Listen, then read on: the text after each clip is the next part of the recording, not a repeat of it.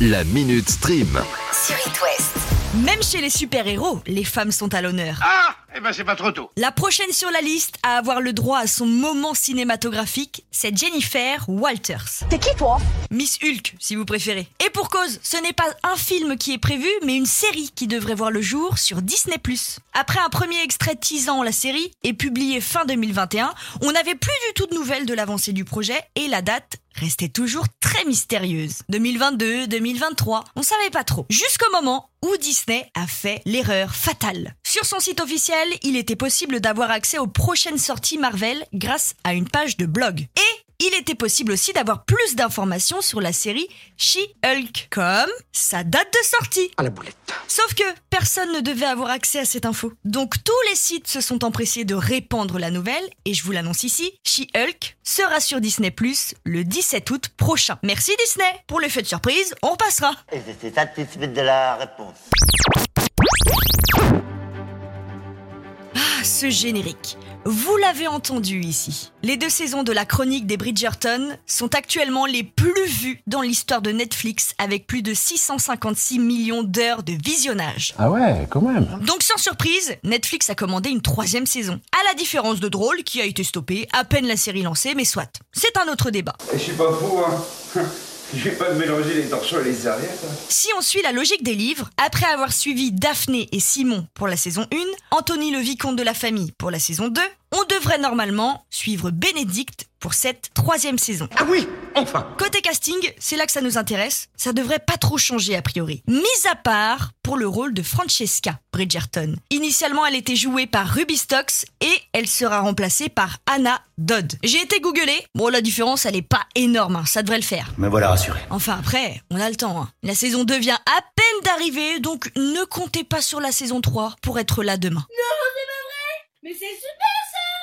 Non, c'est pas vrai Mais c'est super ça Danse de la joie Si depuis quelques semaines, on suit l'affaire Amber Heard vs Johnny Depp, la seule chose qui peut nous rendre heureux, c'est bien de parler de Pirates des Caraïbes. C'est QFD. Avec ou sans Johnny, le projet avance. Bien que Christina Hodson, la scénariste, lui a laissé une porte d'entrée et a écrit un scénario avec Johnny et un autre sans. Alors là, euh, chapeau. Bon, malgré le fait que tout le projet paraît un petit peu bancal, on a la confirmation d'une chose. Margot Robbie sera au casting.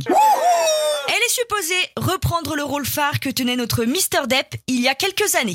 Après, à voir si monsieur veut tout bousculer au dernier moment. Rien ne se perd, rien ne se crée, tout se transforme. Alors là, c'est un grand Ah oui.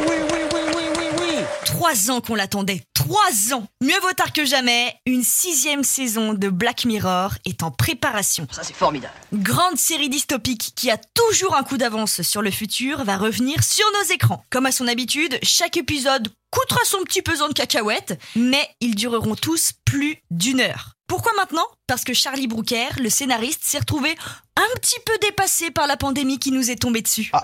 Bah, ma foi, c'est intéressant. Surtout quand on écrit des scénars comme Black Mirror. C'est comme si le gars s'était lui-même fait avoir par un scénario qu'il aurait pu écrire. Alors, heureux Mais alors là, avec cette nouvelle saison, je ne peux pas être en meilleure forme.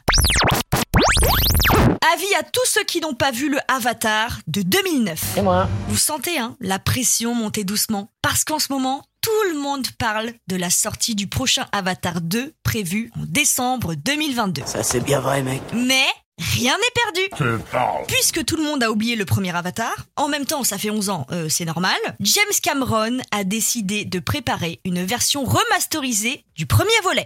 Version qui pourra être appréciée directement sur grand écran au cinéma d'ici septembre. Non, c'est parce que quand je suis content, je vomis. Qu'est-ce qui va changer La résolution, les effets visuels, qui déjà à l'époque étaient assez fous. Bref, tout, les couleurs, les effets, même sonores. Le but c'est de repousser les limites avec les moyens du moment. Et vu que les moyens du moment ont bien changé en 11 ans, ce remake devrait être à peu près à l'échelle de Avatar 2 qui suivra deux mois plus tard. Oh, c'est tellement magique. La Minute Stream. À retrouver en podcast sur itwest.com et sur toutes les plateformes.